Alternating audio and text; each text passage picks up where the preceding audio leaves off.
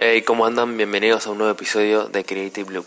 Mi nombre es Tommy Sánchez Lombardi, soy creador de contenidos, aparentemente si estás escuchando este podcast, también hago lo que es diseño gráfico, diseño UX diseño UI, un poco de todo, un poco de nada, fotografía, etc. Si quieres encontrar más sobre mí, arroba Rocks, Instagram, Twitter, me puedes seguir y ver un poco más mi día a día y qué es lo que hago.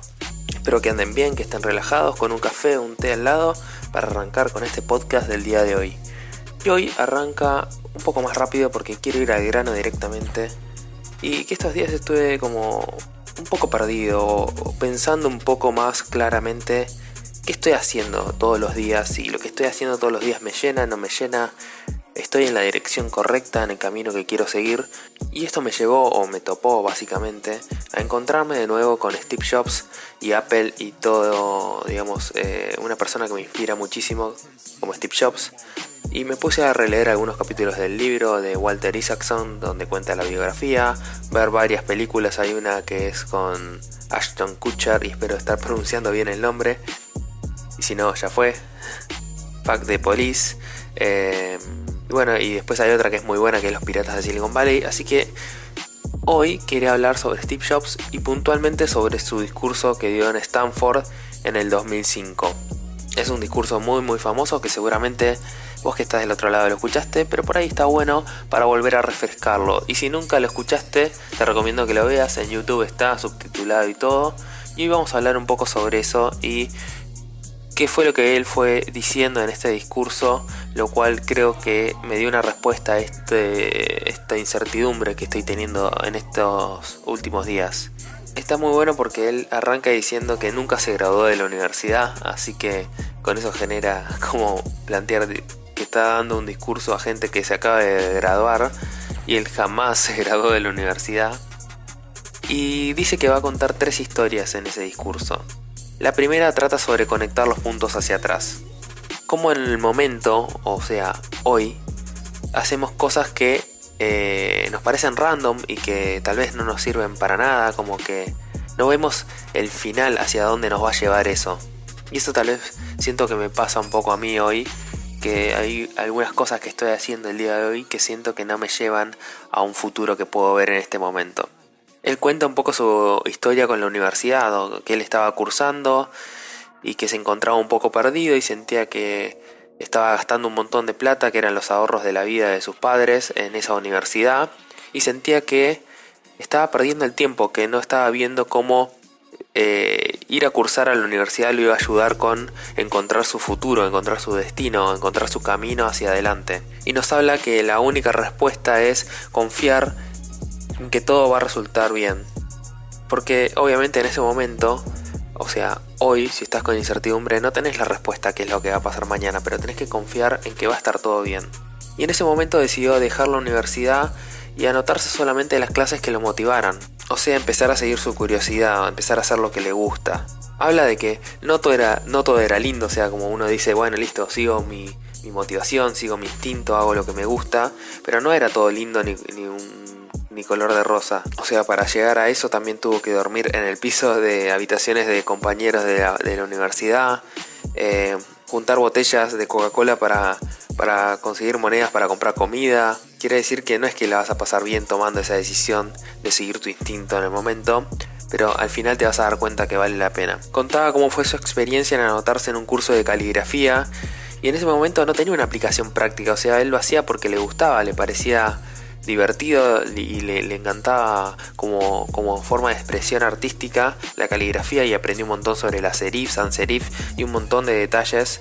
Yo me sentí muy identificado en este punto porque cursé tipografía en la Facultad de Diseño en la Universidad de Buenos Aires durante un año todos los sábados a las 9 de la mañana y tenía que viajar porque yo vivía lejos en ese momento y tenía que viajar alrededor de una hora y media de ida, una hora y media de vuelta y, era una materia anual, o sea que si cursabas y no aprobabas a mitad de año, habías perdido medio año al pedo. Por suerte no sucedió eso y aprendí un montón. Y toda la primera mitad del curso era dibujar con varillitas de madera balsa con tinta china. O sea que si manchabas la hoja tenés que hacer todo de nuevo. Y así, de cierta forma, aprendí a amar lo que es la tipografía. Y en ese momento por ahí me daba fiaca porque decía un sábado a la mañana, hace frío, tengo que viajar un montón. Y me costaba verlo en ese momento. Y ahora vamos a lo siguiente, que es lo que dice Steve en su discurso, que por ahí en el momento no le encontrás una aplicación práctica puntual, pero 10 años después, él cuando estaba diseñando la Mac y, agregó lo que es eh, la selección de tipografías y fuentes en el, en el reproductor de textos, se dio cuenta cómo todo eso que él había aprendido le había servido para el punto donde estaba hoy.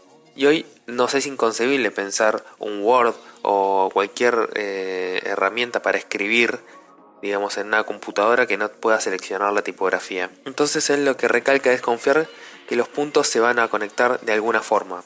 Y eso te va a dar confianza en tu corazón y en tu instinto. La segunda historia que él cuenta en su discurso es sobre amor y pérdida.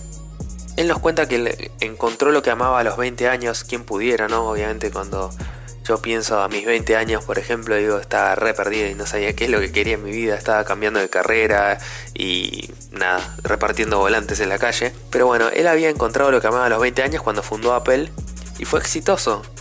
Eh, y lo que pasó después es que lo despidieron de su propia compañía. Por un tema de las revenues y las ganancias que tenían distintas visiones de la empresa. Bueno, terminaron por, por despedirlo, alrededor de los 30 años. Y él lo que nos cuenta es que en todo lo que se había enfocado durante esos 10 años, de los 20 a los 30 años, había desaparecido. Y a pesar de tener su proceso de duelo y de tener su proceso de no saber muy bien qué hacer, se dio cuenta de que amaba lo que, lo que hacía.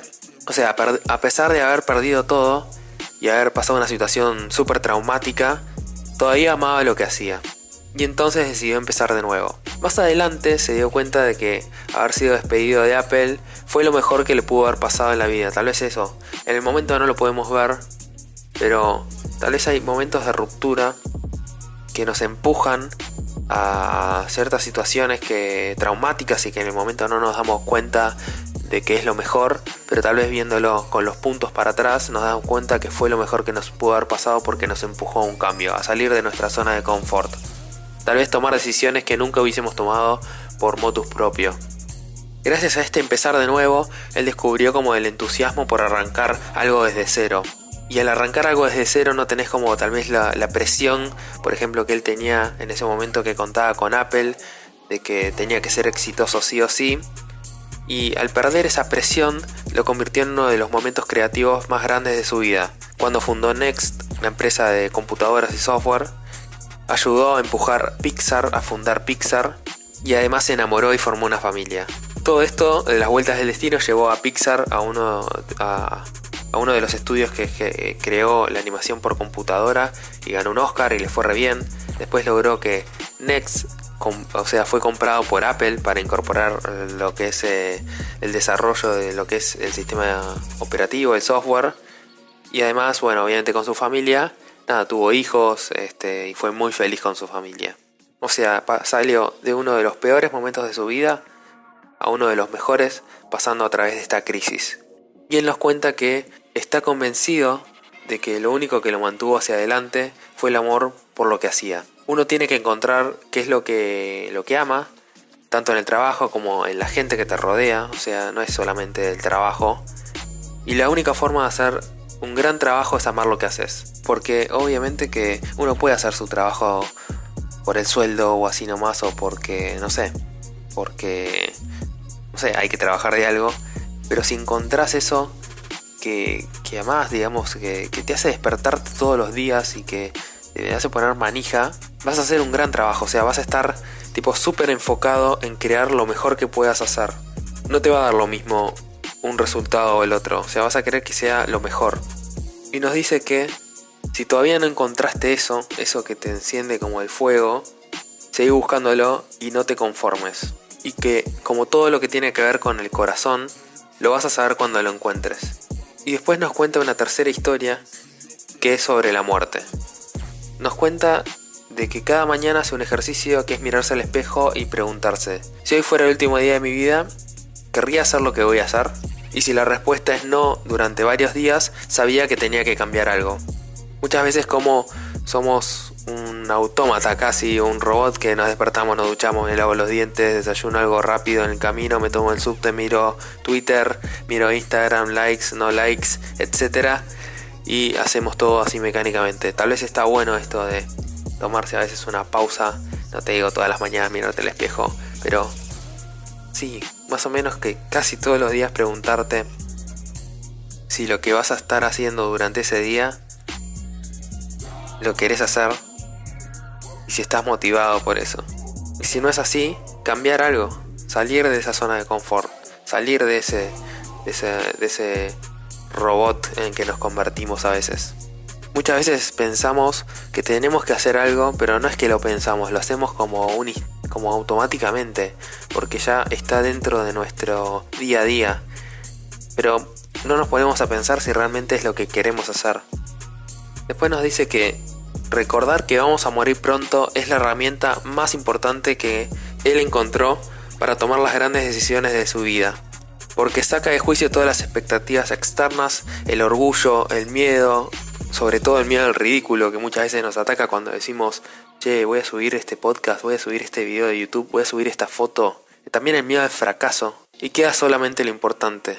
Y esto me parece como clave ir viéndolo punto a punto porque es muy clave. Como a veces tenemos el juicio de las expectativas de, gente externa que nos tiene que chupar un huevo, o sea, nosotros tenemos que hacer lo que nos quieren, o a veces incluso de nuestra, no sé, de nuestros padres, o de nuestros amigos, o compañeros del colegio, tipo, saquémonos esas expectativas, porque al final del día todo eso no importa. También el orgullo, muchas veces somos orgullosos o empecinados en que queremos hacer algo de cierta forma. ¿Por qué? Tipo, aprendamos a, dejar ir ese orgullo. También el miedo al ridículo. Mucha gente que no se anima a subir contenido a internet, un video de YouTube, por ejemplo, por el que dirán. Tipo, ¿Qué te importa lo que dirán? O el miedo al fracaso, al fracasar. Si nunca lo intentás, nunca vas a fracasar, pero tampoco triunfar. Así que, no sé, dale para adelante.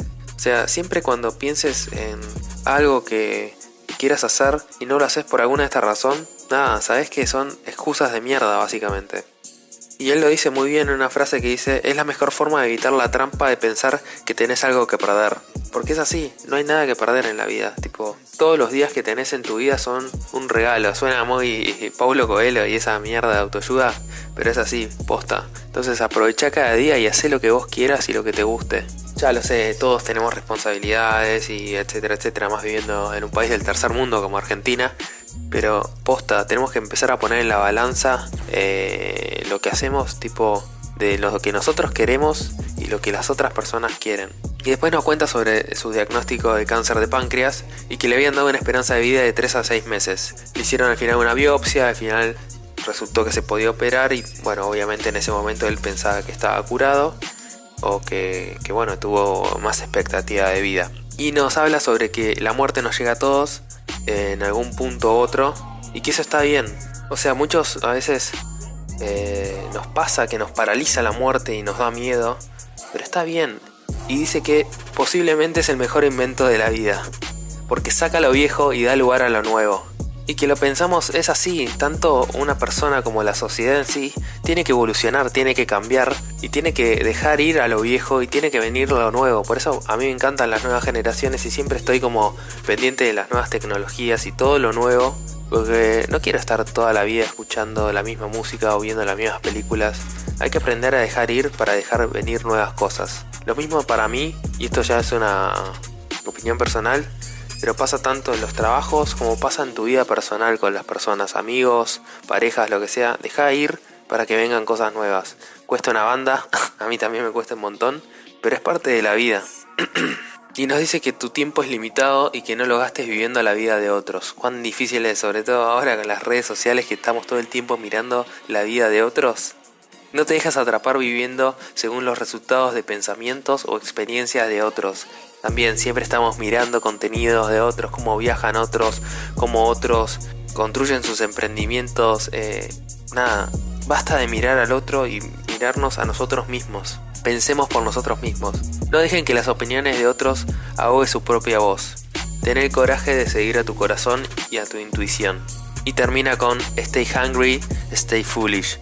Que para mí sería como un no te conformes y mantener como ese espíritu de tonto, no sé, como más de niño, de todo el tiempo jugar.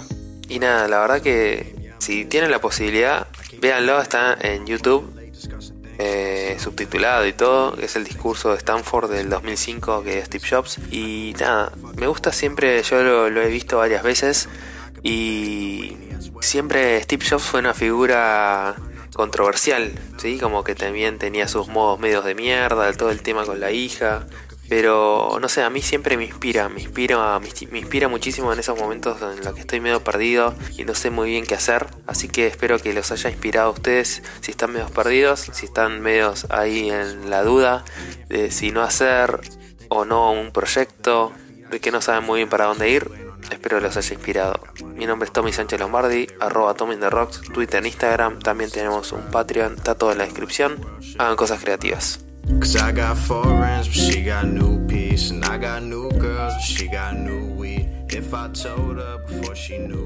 I wouldn't even question the same things that.